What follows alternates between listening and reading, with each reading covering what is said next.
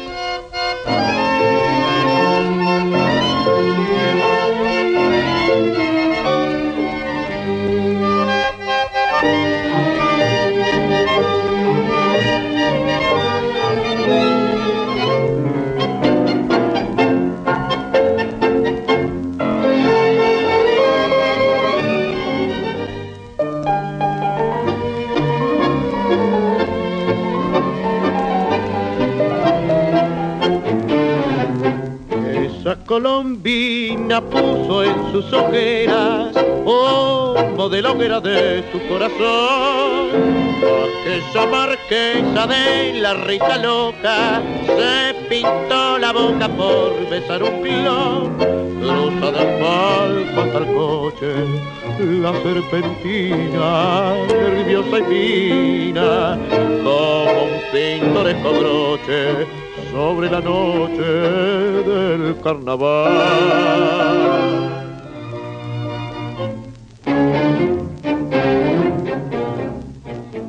Te quiero conocer, saber a dónde vas, alegre mascarita que me gritas al pasar. ¿Quién soy? ¿A dónde voy? Adiós, adiós, adiós. Yo soy la misteriosa mujercita de tu afán no finca más la voz abajo el antifaz, tus ojos por el corto van buscando mi ansiedad. Descúbrete por mí, tu risa me hace mal, detrás de tu desvío todo el año es carnaval.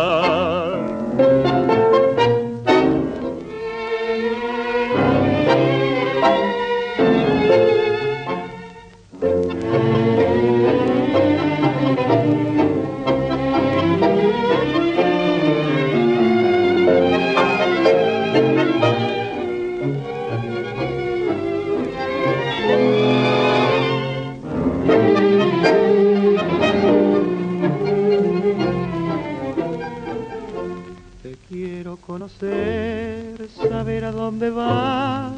Alegre mascarita que me gritas al pasar. ¿Quién soy? ¿A dónde voy?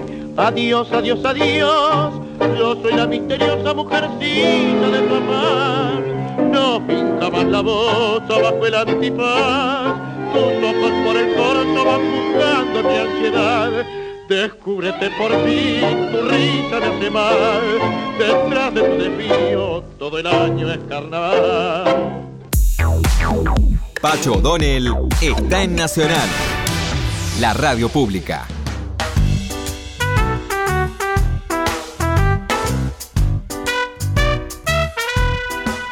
Bueno, te voy a leer un texto sobre la historia del carnaval. Eh, tiene una historia muy, muy interesante, muy antigua, porque fíjate vos que se habla en febrero de miles y miles de años. En febrero, junto a los rigores de la canícula del hemisferio sur, se asoma una fiesta muy tradicional para todos los países de sesgo católico, que es el carnaval. Así es, el carnaval solo se festeja en los países mayoritariamente católicos, dado que es una festividad unida a la cuaresma, es decir, el periodo de 40 días desde el miércoles de ceniza hasta la víspera del domingo de resurrección. Tiempo de ayuno y penitencias en memoria de los 40 días que ayunó Jesús en el desierto y en preparación de la Semana Santa y la Pascua. El carnaval dura cuatro días en algunos países que dan comienzo el sábado carnaval y en otros seis días comenzando el jueves anterior. Pero en todos los países termina el miércoles de ceniza, o en casi todos, porque últimamente se festeja durante todo febrero, vaciando de ese modo toda la significación antropológica y convirtiéndola en un mero hecho comercial, como se ha hecho con tantas otras fechas. En los Estados Unidos, y ser un país mayoritariamente católico, también se festeja, pero solo en Nueva Orleans, porque era una colonia francesa y católica. Las fiestas religiosas están asignadas por los cambios de estación en el hemisferio norte. Cada cambio, sobre todo invernal, traía consigo alguna festividad de ritos apotropaicos. Hay fuentes que aseguran que el origen del carnaval, de eso te contaba recién, y tal como lo conocemos ahora, se remonta a más de 5.000 años y algunos lo sitúan en el Imperio Romano, ya que está relacionado con los Saturnales, es decir, unas festividades realizadas en honor al dios Saturno. Otros lo sitúan en Grecia, ya que también celebraban unos festejos similares, donde se celebraba, se veneraba a Dionisio, ¿no es cierto?, que tenía que tener con el placer. Por eso se habla de las fiestas dionisíacas, las bacanales. Todas estas festividades tenían en común la época de su celebración, en febrero.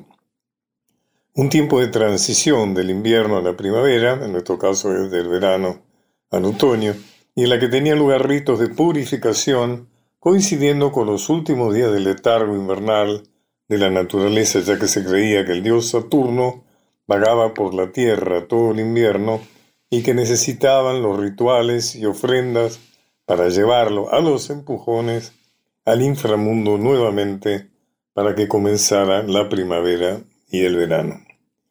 Por ello, con banquetes, bailes y vestidos con ropa de colores vivos y máscaras que personificaban a este dios, se provoca a Saturno a volver a su lugar de origen y se celebraba la abundancia de los frutos que la tierra iba a dar.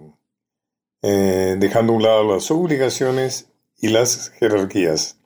O sea, fíjense cómo nosotros en, Navidad, en pleno verano, decoramos los árboles con nieve, ¿no es cierto? O sea, cómo transponemos las celebraciones fuera de, de temporada. Curiosamente, en la mitología griega aparece la figura de Momo, un dios menor, el cual propiciaba la burla y el sarcasmo. Al llegar al Imperio Romano, el cristianismo adaptará muchas de sus celebraciones, dándoles otro formato, y las encuadrará dentro de su calendario litúrgico, resignificadas y reorientadas. Los rigores del tiempo de Cuaresma eran muy terribles y difíciles, sobre todo en el tema alimentario y social, no se podían comer ni carne, ni huevos, ni derivados de leche los martes y los viernes, el asunto era estricto. Se ha perdido, ¿no? Toda esta ceremonia, ¿no? No había ningún tipo de festejos, ni litúrgicos ni privados. No se oficiaban casamientos ni bautismos. Muchas iglesias orientales aún poseen este régimen de prohibiciones. Las ciudades en la cuaresma se revestían de penitencia. Por tanto, antes de estos días había que dar un escape sociológico y psicológico, por eso se readaptarán las festividades de las Saturnales y las Bacanales. La palabra carnaval proviene del latín carnem levare, lo que significa quitar la carne, que hace referencia a los rigores cuaresmales. Recordemos que no se podía comer carne, ¿no? En España y otras regiones la han traducido como carne y vale, como que todo está permitido durante estos cuatro días, pero no es así. Sin embargo, Jacob Burckhardt propuso la idea de que el vocabulario carnaval deriva de la expresión carnus navalis, usada para designar una procesión de máscaras que culminaba con la botadura de una nave de madera decorada con ofrendas florales en honor a la diosa Isis. Se realizaba todos los años a primeros de marzo como símbolo y apertura de la temporada de navegación. Eh, vamos a dar un respiro a esta a esta historia escuchando otro tango de lo que elegiste, Mica. Y contanos un poco qué es.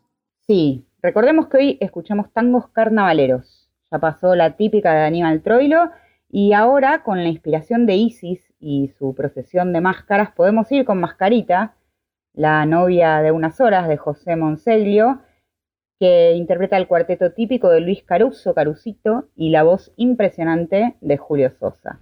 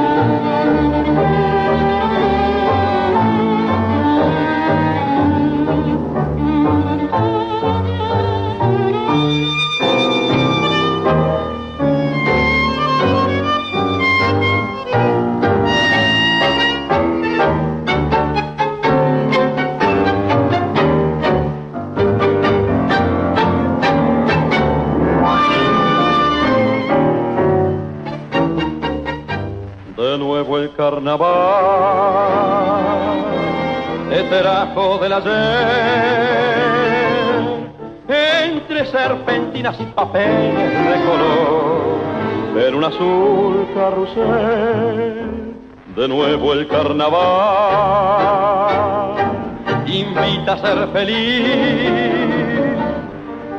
Vamos a gozar una vez más esta ilusión. Volvamos a vivir mascarita en una noche de carnaval te conocí. Eras la misma tentación, caricias de tu disfraz de seda. Recuerda cuántos sueños forjamos, mascarita, mi novia de unas horas. Bailemos reina y carnaval.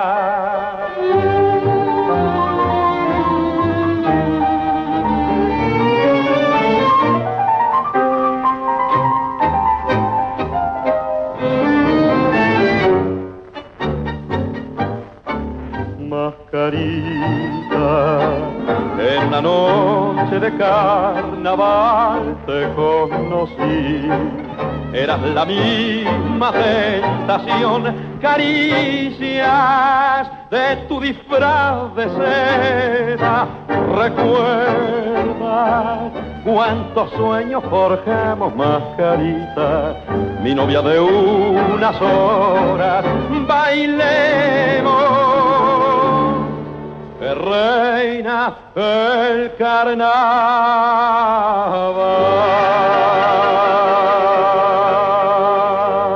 Los caminos de Pacho O'Donnell. Hasta las 24.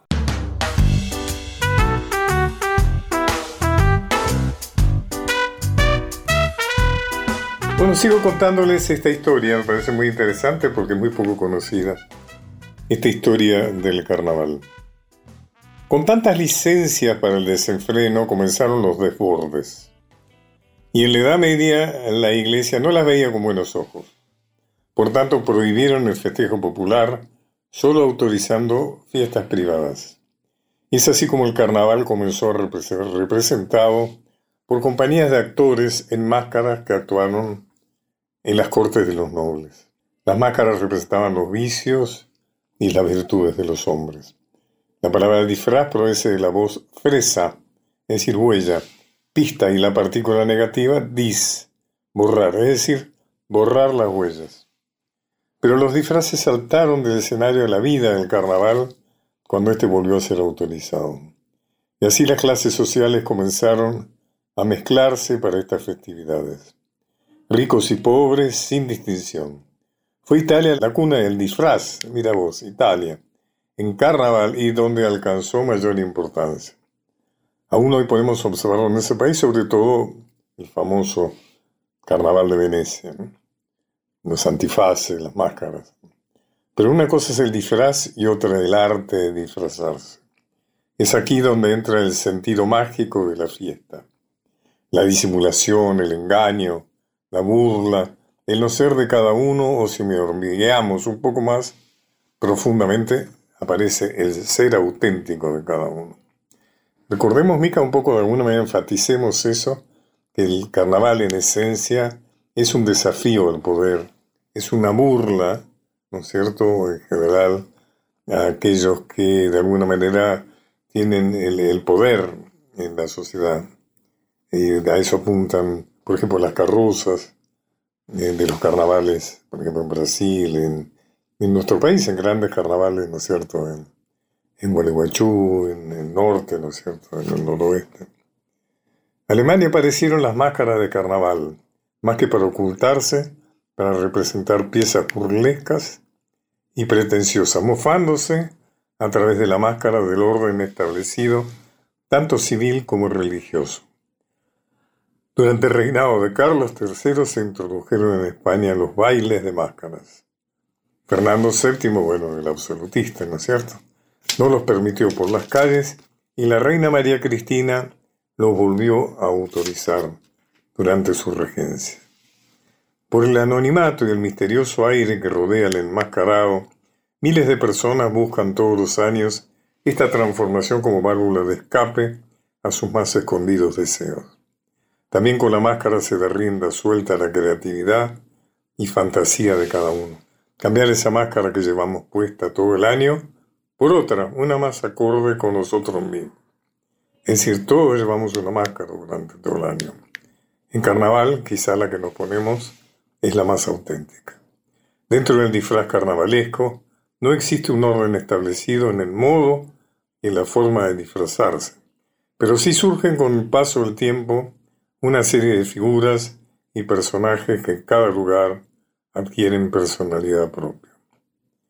Terminando, diremos que la celebración del carnaval, aunque parezca lo contrario al unirse a la religión, no solo fue una válvula de escape para soportar los rigores de la antigua forma de la cuaresma, sino que también comenzó a tener un claro símbolo de la finitud de la vida y con ella el día terrible de la justificación, del juicio, una especie de memento mori social. Por eso era tan importante la culminación de todo festejo el miércoles de ceniza. Durante cuatro o seis días, dependiendo de la región, eran los festejos continuos. Bueno, hasta allí una historia bastante detallada y poco conocida del carnaval. Y todo esto de los disfraces y de la mezcla de clases sociales, de la burla, lo establecido, pasaba y pasa todavía en muchos lugares durante el carnaval, esa fiesta que es tan valiosa para los pueblos. Esta noche esperamos el carnaval con tangos que lo evocan. Ahora compartimos Carnaval de mi barrio de Luis Rubinstein en una versión muy particular de Los Cocineros.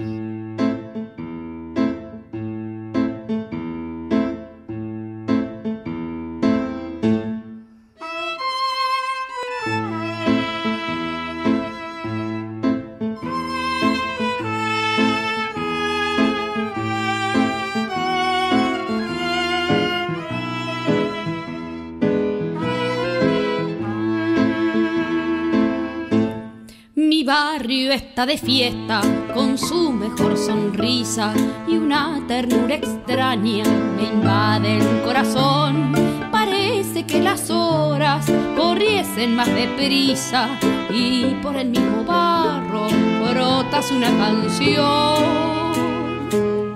La murga del turrete, desafinando un tango, machuca en el oído con su templada voz.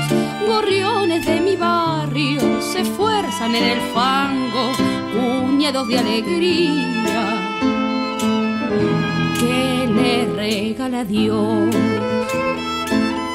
Carnaval de mi barrio donde todo es sabor. Cascabeles de risas, matizando el dolor. Carnaval de mi barrio, pedacito de sol, con nostalgia de luna y canción de farol.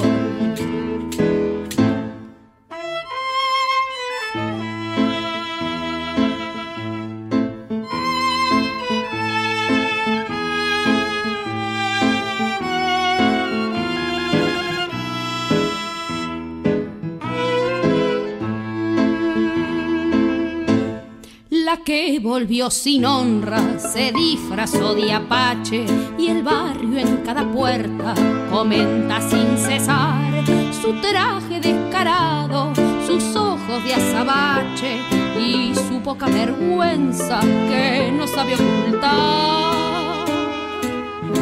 El viejo verdulero tirado en la vereda mastica su cachimbo cansado de fumar su sonrisa amarga una nostalgia enreda, también allá en Italia vivió su carnaval. Carnaval de mi barrio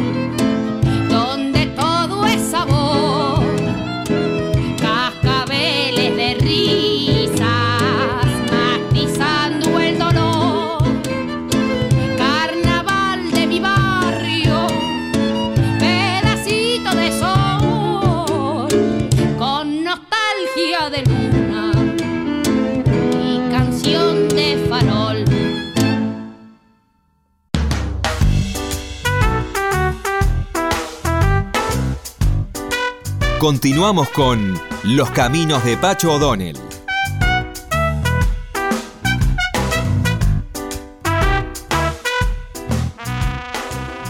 Bueno, en esta segunda parte voy a entrevistar a alguien que yo aprecio mucho, es Ignacio Iraola, más conocido como Nacho Iraola. ¿Cómo estás, Nacho? ¿Qué tal, Pacho? Bien, un honor estar con vos y un placer y muy contento de verte. Seguramente es una entrevista muy interesante porque Nacho es una persona interesante que ha hecho cosas interesantes. Nacho ha sido durante mucho tiempo, podríamos decir, editorial de la editorial Planeta. Después de haber cumplido 16 años. Distintos, distintos roles dentro del planeta. Eh, bueno, y es eh, muy, muy, muy interesante hablar con Nacho sobre qué se hizo de ser director editorial, las anécdotas, qué personas conoció, etcétera, etcétera. Quiero anticipar que realmente la gestión de Nacho en Planeta es considerada unánimemente como una excelente gestión. La acaba de dejar, ¿no? Digamos, acaba de renunciar siendo muy joven, todavía no es que se jubiló, sino que ha decidido dejar ese cargo, nos contará de eso. Pero antes vamos a pedirle a Mica, Mica, pasanos algún otro tango que tenga que ver con el carnaval. Pues sabes, Nacho, que Mica a Micaela Pola que ha decidido mm, ilustrar musicalmente este programa con tangos relacionados con el carnaval. Vamos con una grabación que pronto va a cumplir nada menos que 100 años en 1929 Alberto Gómez grabó un tango con letra y música de Enrique Santos Discépolo. Es divino el tango, es muy dicepoliano, podría llamarse Soy Dicepolín porque es casi un autorretrato, pero se llama Soy un arlequín.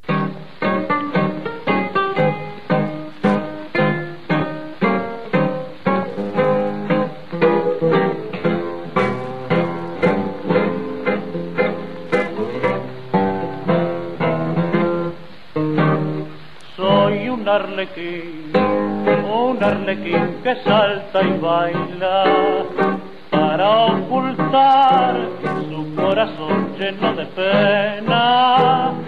Me clavó en la cruz tu folletín de Magdalena, porque soñé que era Jesús y te salvaba.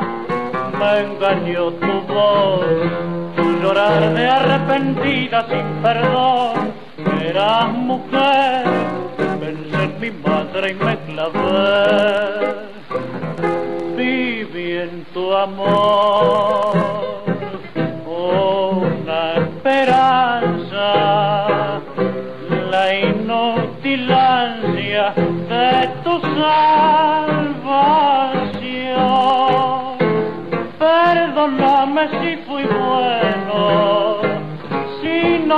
más que sufrir, si he vivido entre las risas por quererte redimir. Cuánto dolor que hace reír.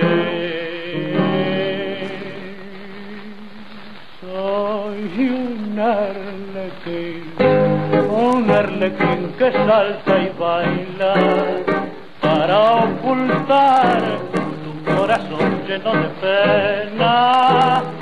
Me clavó en la cruz tu folletín de Magdalena, porque soñé que era Jesús y te salvaba. Me engañó tu voz, tu llorar de arrepentida sin perdón. Eras mujer, en mi madre y me clavé. Pacho O'Donnell está en Nacional, la radio pública.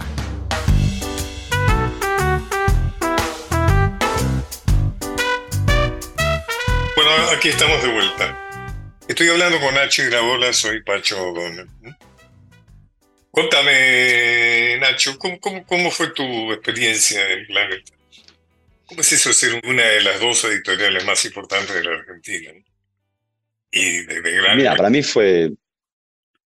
Para mí fue algo fantástico, Pacho. O sea, fueron eh, 32 años casi en Planeta, la mitad de ellos como director editorial. Yo entré como, como cadete de- de- de- del presidente de la editorial en ese momento, que era Julio Pérez. Eh, mi, primer, mi primer jefe, mi segundo padre, eh, un tipo al que quiero muchísimo. Él era el presidente de la editorial, yo fui cadete suyo durante un año, después fui asistente de prensa de Florencia Ure, quien en ese momento era la jefa de prensa. Después fui el jefe de prensa durante muchísimos, muchísimos años, gerente de marketing y después director editorial de, de Planeta para Argentina y un par de años después para el Cono Sur. Eh, para mí fue fantástico eh, todo ese tiempo en Planeta, fue, fue algo increíble. Eh, a mí me formó como, como, como persona, me formó como, me formó las lecturas, me formó muchísimo también en el cine, en la música. Cuando yo ingresé en Planeta en el 91, Juan Forn era el, el director editorial en ese momento. Y, Juan medio que me, me- apadrinó, eh, incluso hasta, hasta el final de sus días. eh, fue mi, mi- como yo le digo en broma, como le decía, perdón, todavía hablo del en presente, decía que él fue mi in-mentor, eh, quien me, me- dio la primera oportunidad, quien me sacó de, de- de cadete y me metió en la parte de prensa. Eh, y en esa época con, eh, pasaban muchísimas cosas. En el 92, suponte, en, en Planeta, era, era el momento de Biblioteca del Sur, la colección literaria que había inventado Juan Forn, eh, con autores como Quique Fowell, Guillermo Sacomano, Rodrigo Claro, Fresán. fue como una irrupción de toda una camada, ¿no? De escritores jóvenes. Fue una cosa de, de ruptura muy, muy interesante de, litera- de- de literatura de autores relativamente jóvenes, pero sobre todo argentinos. O sea, muchos primeros libros, eh, Rodrigo Fresán, Martín Rechman, eh, Marcelo Figueras, eh, muchísimos autores que publicaban primer libro, pero lo que hacía Juan era, Juan Forn, era publicar cosas que le gustaban, pero a la vez no darle la espalda al mercado. O sea, una cosa que a mí me, me marcó muchísimo cuando me tocó publicar, porque uno, cuando es editor, cuando es director, y ya entrando en este último rol que tuve en la editorial, cuando uno es director editorial, uno no publica pura y exclusivamente su gusto, yo no publiqué mi biblioteca, eh, porque uno tiene que publicar pensando de alguna manera en que es la cabeza visible de una empresa en la cual trabajan 100 personas, como es el caso de Planeta Argentina. Entonces yo tenía que publicar cosas interesantes a nivel eh, literario, eh, ensayístico y demás, pero a la vez no, no olvidarme del mercado y publicar cosas que vendan eh, porque así lo requiere Planeta. Vos has publicado autores de mucha repercusión, ¿no? Gabriel Rolón es uno de los, de, los autores que yo más aprecio, con quien tengo una relación muchísimo más cercana que con otros. Es un eh, fenómeno, es un fenómeno. Es un fenómeno tiene el sentido, por ejemplo, presentó un libro en el Luna Park. Uno que yo fui a ver era Pullman y Super Pullman, todo lleno, para escucharlo. Cosa que es muy... Bueno, pero a mí me... Es muy interesante, es muy positivo. O sea, él la cosa no, no dice tonterías, no dice frivolidades, o sea, de alguna manera... Para nada, para nada, para nada. Muy bien, muy bien. El caso de Gabriel de Rolón es algo... Los dos decimos que nos salvamos la vida mutuamente, porque Gabriel es el primer autor que yo le publico un primer libro y se convierte en un, en un bestseller eh, y a mí un poco me, encarrila un poco mi, carrera como editor, que venía bien, pero no tenía grandes, grandes pegadas. Y a Gabriel lo posiciona como, como autor de libros. Y hay una cosa muy interesante en Rolón, que publicó que es que, eh, si bien vendido, Gabriel tenemos ya publicados, son 10, 10, 10 títulos, de los cuales lleva vendidos alrededor de 3 o 4 millones de ejemplares. Ah, o sea, Gabriel es probablemente probablemente el autor más vendido de, la Argentina. Y lo que tiene de bueno Rolón, que es, a mí, a mí me, encantó y me encanta, porque sigo trabajando, sigo vinculado a la editorial, trabajando con algunos autores, eh, que Rolón, lejos de, conformarse con vender bien su primer libro, fue complejizando su escritura. O sea, fue desafiando un poco a su público, eh, metiéndose en ensayos como encuentros y demás. Y, a mí realmente es uno de los tipos que, más me, eh, orgullo, eh, diversión eh, y amistad me deparó su publicación. Tengo varios amigos dentro, vos sos uno, Pacho, pero tengo varios amigos, pero Gabriel es uno de los, de los grandes amigos que me dejó este, este laburo. Felipe Piña también, ¿no? Es una persona muy convocante. Sí, sí, sí, sí, sí, sí. Que siempre digo, está muy bien, es la persona que yo veo que maneja mejor las redes, ¿no? Tiene un Instagram muy interesante. Eh, trabaja muy bien, Felipe, la verdad. Eh, mira, hay, una cosa que te vincula. Yo a Felipe lo conocí trabajando un libro, eh, coescritura con vos y con García Hamilton, Historia Confidencial. Sí, historia. Yo en ese, momento era, en ese momento era jefe de prensa de la editorial y fue el primer libro que, que Piña, coeditando con ustedes, publicó con nosotros. Y con Felipe también tengo una relación muy cercana, de muchísima amistad. Eh, no, fui su editor, pero, pero, pero, pero me siento mucho más su amigo. Yo también hago una distinción muy clara de lo que es el editor y lo que es el, publicador. Yo traduzco lo que es del inglés el publisher, que es el director editorial, básicamente el que orienta la publicación. Lo distingo muchísimo de lo que es el editor. El editor para mí es el editor de mesa, el que trabaja con vos como escritor, Pacho, mano a mano en un ida y vuelta, corrigiendo y mejorando el texto con, el autor. Eh, yo me siento más publicador eh, de libros que editor.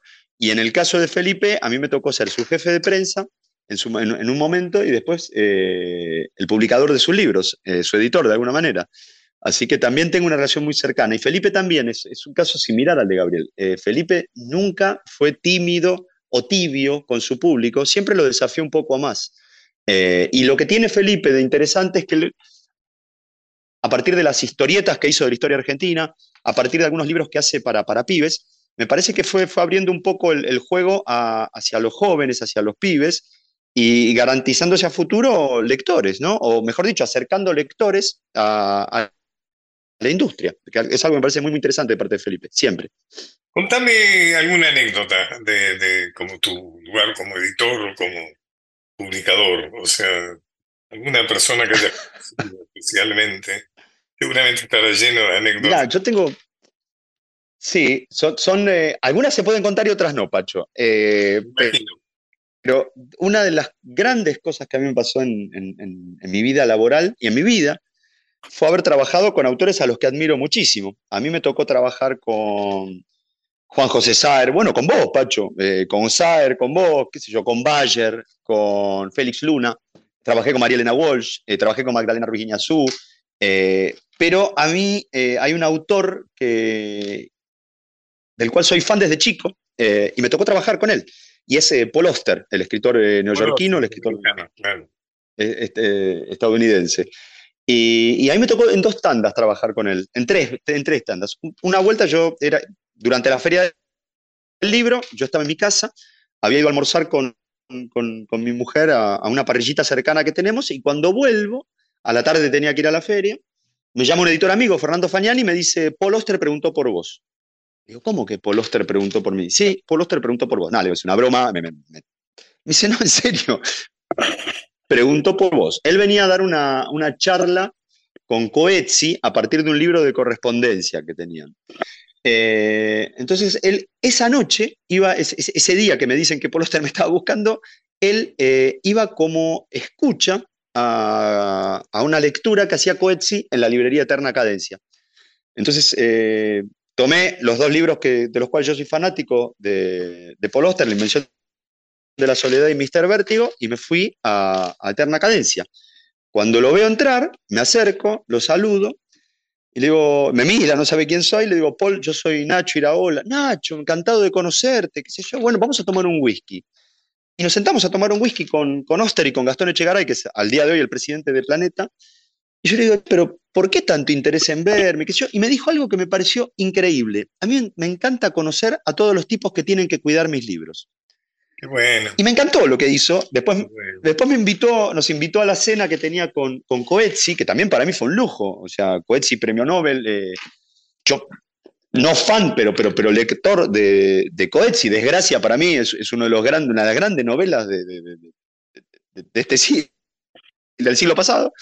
Eh, fuimos a almorzar y después estuvimos varias, Oster tenía varias actividades y, estuve bastante con él. Y después cuando volvió a Buenos Aires, eh, volvió para la presentación de su última novela, que es 4321, una novela que tiene que ver con su, con su propia historia, una novela muy personal de mil páginas, que tiene que ver con su relación, su propia relación con su padre y con su madre.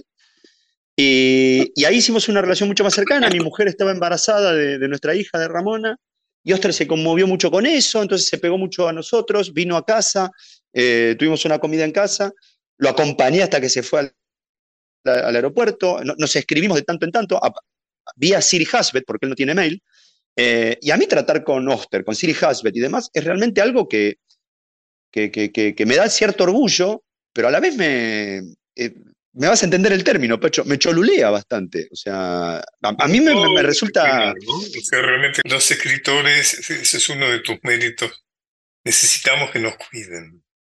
es eh, quedarte en carne viva delante de, los demás. Además, como uno nunca sabe realmente qué es lo que ha escrito, pero lo que sí sabe es que tiene que ver con algo muy profundo y, muy en carne viva, digamos, de uno mismo.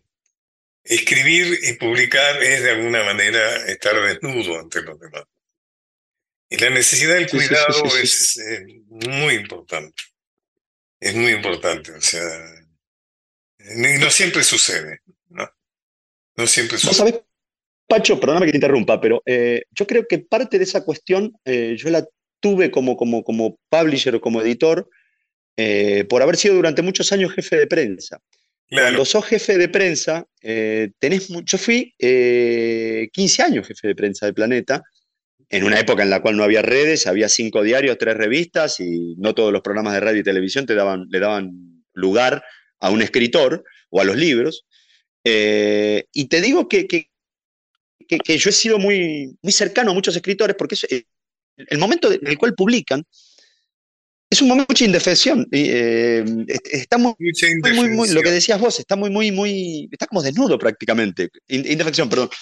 eh, estás como desnudo frente, frente a eso, y, era donde yo más me acercaba a los autores, o sea, como una cuestión de contenerlos, eh, y aparte también porque es muy darwiniana la, industria editorial, o sea, vos publicás un libro, si a los, en, esos 10 primeros días de venta el libro no, no picó en punta, el librero lo pone un poco más atrás, la editorial un poco que también eh, toma como un poco de distancia porque obviamente se sigue y se pelea, y, más en un país en crisis como el nuestro, eh, se va atrás de lo que se vende.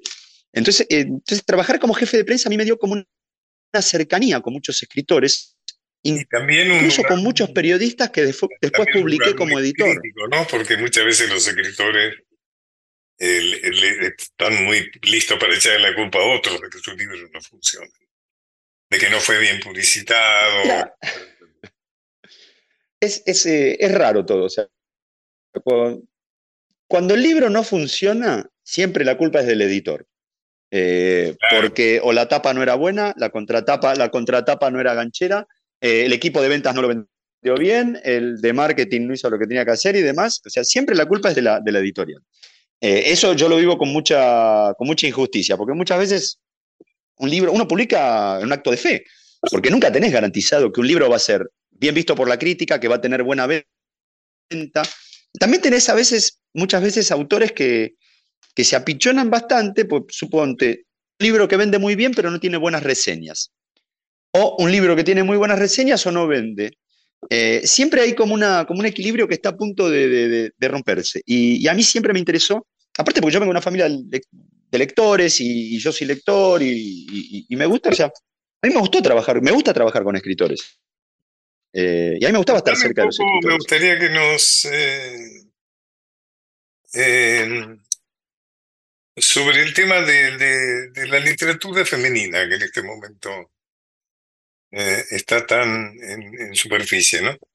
Por ejemplo, mm, mm, Planeta publica ah, ficción de la Enríquez, por ejemplo, ¿no?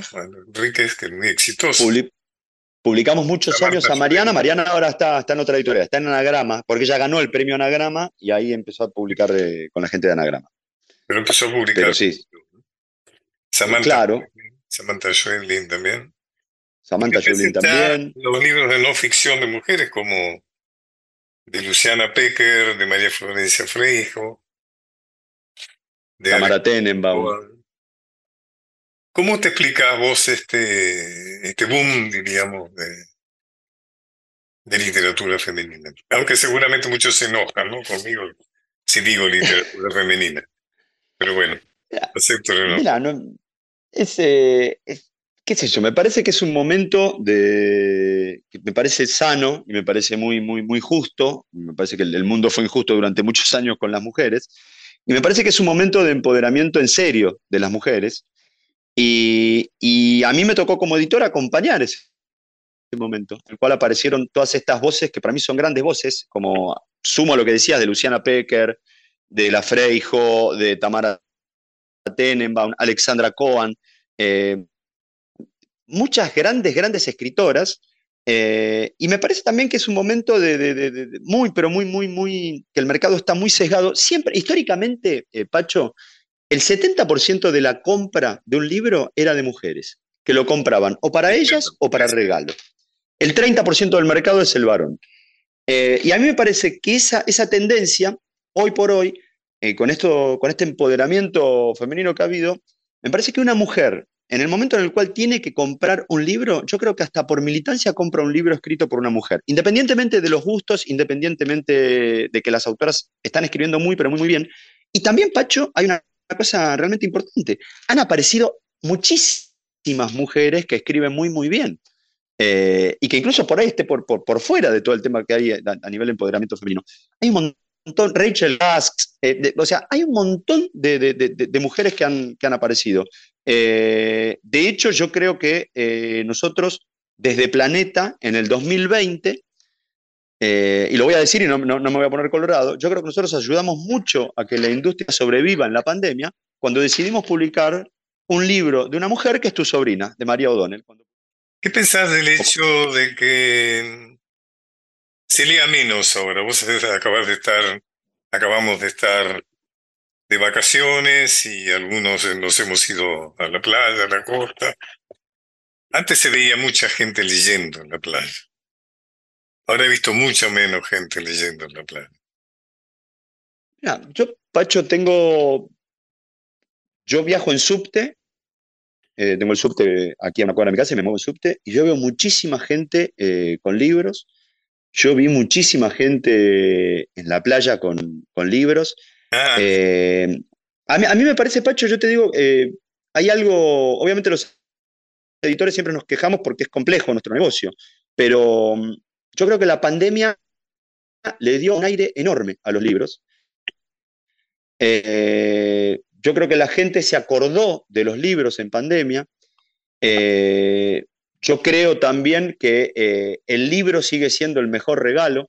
O sea, si yo te regalo a vos una, camisa, una, chomba o algo, eh, la diferencia es el color y, el tamaño, si es eh, large, eh, small o, medium.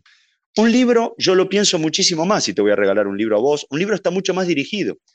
y yo creo que está pasando eso. Y aparte, Pacho, yo hay una cosa que peleo a muerte y es que el libro sigue siendo barato. Mucha gente te dice, qué, qué caros que están los libros. Yo creo que es lo mismo que le pasa al, fumador cuando le dicen, che, qué caro que están los cigarrillos. La gente no tiene incorporado el consumo del libro. Hoy vos podés regalar un libro de bolsillo que cuesta dos mil pesos hasta un libro de cocina que vale 15 mil pesos. Eh, y yo, eh, mira, el, sábado estuve en el cumpleaños de una, de una abogada muy, muy amiga, Mariana Volpi, y el 70% de los regalos fueron libros. Eh, em, yo creo que, de, hecho, yo estoy ahora, ahora como parte de, mi vida laboral, estoy trabajando en la comisión, como presidiendo, presidiendo la Comisión de Cultura de la Fundación El Libro, y estamos armando una campaña de lectura realmente, Pacho, que creo que, va a ayudar muchísimo, muchísimo a la industria. Eh, honestamente, yo creo que, los libros gozan de buena salud. Sacarme algunas dudas.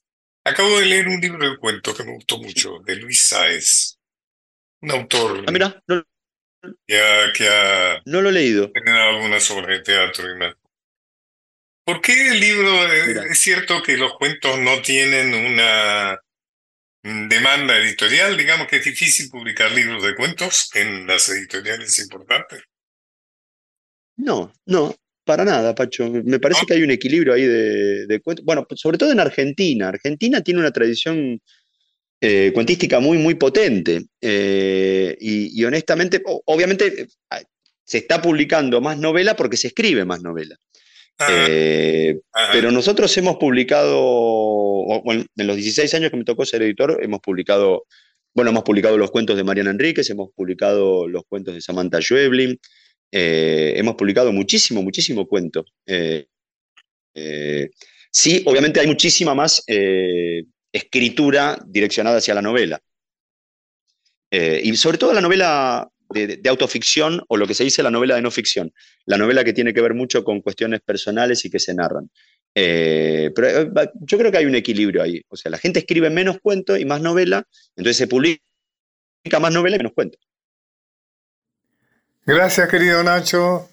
Ha sido realmente muy interesante. Te agradezco mucho.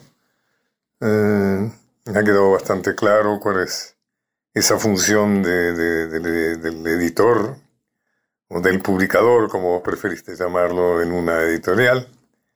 Has marcado historia en ese sentido. Así que bueno, que la pases muy bien esta nueva etapa de tu vida, con tu hija, que mucho más, con tu esposa. Me encanta, Pacho.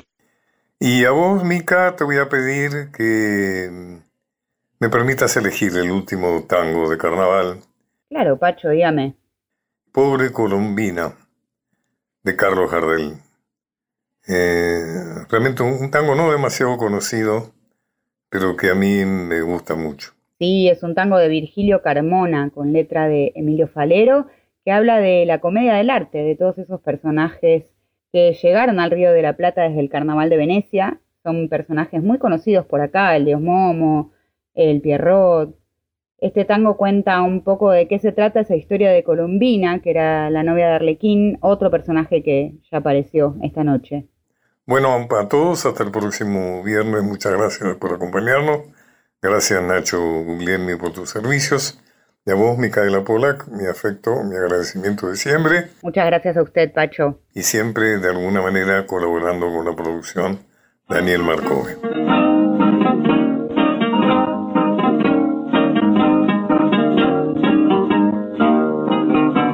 La fiesta está en su apogeo, la eterna paz se quebranta las mascaritas sus voces levantan, el dios Momo canta, ríe el dios Orfeo.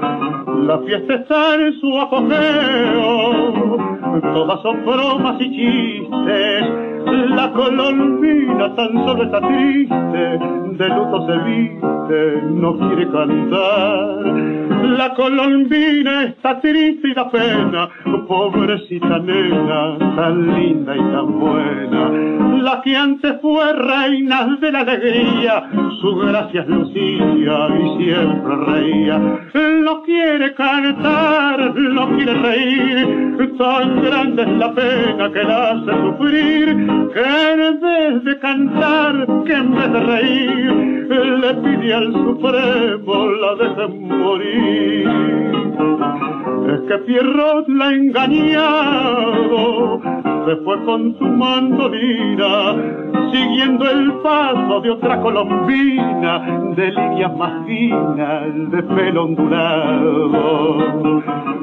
No sabe que ha dejado un corazón dolorido, pero después volverá arrepentido y al ver solo el nido tendrá que llorar.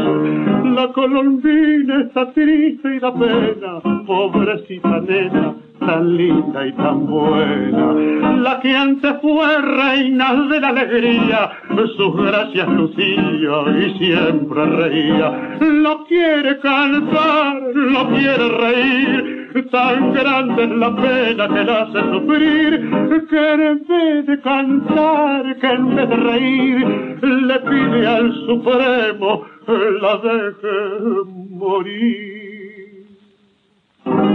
Pacho O'Donnell está en Nacional, la radio pública.